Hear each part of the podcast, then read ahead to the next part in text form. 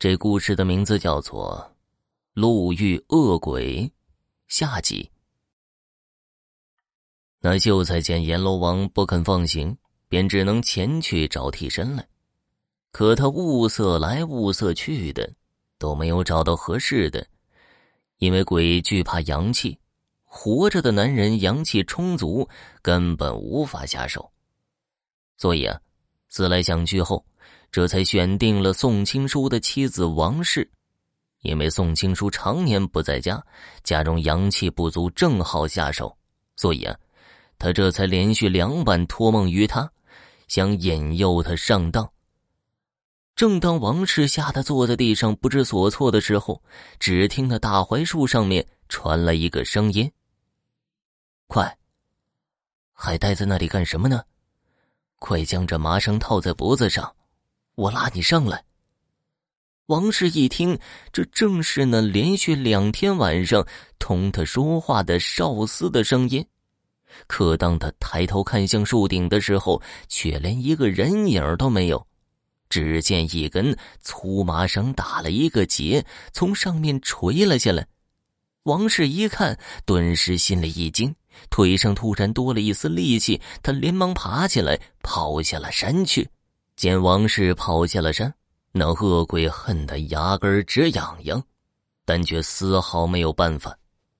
原来呀，王氏在出门前顺手将剪布的剪刀揣在了口袋里，因为鬼怕剪刀，所以啊，那鬼只能眼睁睁的看着他跑了回去。看到这儿，那恶鬼心有不甘，随后又心生一计。他决定趁其不备的时候，将他灵魂强行剥离出肉体，给带走。这天呢，王氏出门去浇菜，刚挑着一担大粪到达菜地，还没放下来呢，就感觉头重脚轻的，整个人晕晕乎乎的，然后身不由己的便向后山走去。恰巧此时，外出干木匠活的丈夫宋青书。从此路经过回来，他见妻子一个人往后山走去，于是便朝他喊了一声，结果呀，却一点反应都没有。宋青书心里顿时就感觉奇怪，这平日里只要自己回来，妻子就欢喜的不得了了，今日他却不应我，肯定是出事了。于是他便跑上前去，用力的拉了他一把。结果这一拉呀，让宋青书心里惊骇不已。只见王氏面无表情，脸上没有一丁点的血色，身上更是冰凉的冻手。宋青书见情况不对，立马就将妻子扛在肩上，一路的跑回家。到家之后，他将妻子放在了床上，然后盖上了厚被子。等他渐渐的暖和过了之后，王氏便慢慢的苏醒了过来。他将这几日做梦以后发生的事情，全都告诉了宋青书。宋青书一听，当即就明白了是怎么回事然后眉头一皱，计上心来。第二天天还没亮，宋青书便早早的起了床，他将自己的长发散了开来，然后梳妆成女的模样，系上了干活的围兜，颇有几分女人姿色。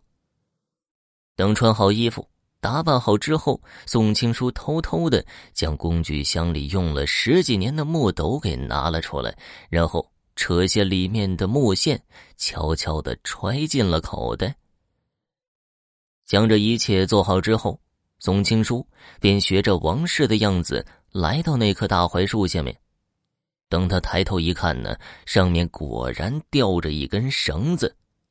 宋青书见此，便装模作样的将那根绳子套在自己的长发上，然后啊，故意往上一蹬腿，佯装倒在地上，发出一声哀嚎。树上的恶鬼正坐在那里郁闷呢，突然听到下面发出一声哀嚎，随即往起一看，不禁大喜呀，随即便准备拉动绳子将宋青书吊死，但是。每当他拉动绳子时，宋青书总会应声落地。守在树上的恶鬼低头一看呢，却见宋青书拴绳子不会拴位置，当即就坐不住了，对着下面就怒声喊道：“哎呀，不要将绳子套在头发上，要将绳子套在脖子上。”可此时宋青书哪会听他的呀？只是故意的使劲摇了摇头，随后继续将绳子往头发上套。终于，树上的恶鬼再也忍不住了，随即便朝下面大声的喊道：“让我来帮你套！”说完，就从树上下来，来到宋青书身边，抓起掉下来的绳子就往他脖子上套。就在这个时候，宋青书突然转身，快速的从衣兜里边抽出了一把木线，趁那恶鬼还没反应过来呢，便将他拴住。因为那墨线曾用黑狗血泡过，因此那恶鬼刚一接触就疼得嗷嗷直叫。宋青书见那恶鬼被收，已经对自己没有了威胁之后，便和那恶鬼交谈起来。在听完之后。宋青书对于他的经历也颇感觉可惜和伤悲，但是毕竟人鬼不同路嘛，做错了想全身而退就难了。于是啊，宋青书便将他带回了家。自从恶鬼被宋青书带回去之后，宋青书给其套上了一件画满符咒的衣服，想逃走啊，也已经是无能为力了。只好服从宋青书的安排，日夜都帮其干活。从那以后啊，宋青书再也没有出去干过活了。一家人靠着这个恶鬼的劳作，坐享其成，慢慢的富裕起来，很快就积累了千万家产。不知过了多少年，宋青书和妻子皆已年老。那恶鬼本以为自己即将解脱了，奈何宋青书在去世前并没有放了他，而是让他继续为他儿子干活。只是在去世的时候，宋青书将一个纸条偷偷的塞给他，并叮嘱他在其年老时方可打开来看。又过了几十年，宋青书的儿子也已经到了弥留之际。在去世之前，他打开了父亲留给他的纸条，看完纸条的内容后，他点了点头，便将那恶鬼给放了出来。那恶鬼不解，随即便问道：“为何要放了我呀？”只见宋青书的儿子说道：“父亲关你并非本意，而是为了让你戒福戒躁，重新做人。如今你已得慧根。”不久便可以重返阳间了。说完，便呼出了最后一口气。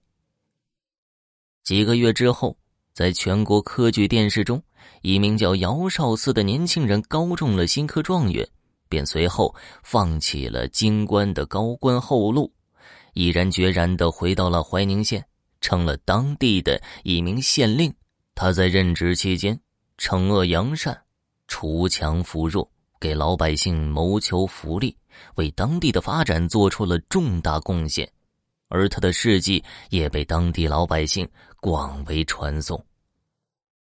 听众朋友，本集播讲完毕，感谢收听。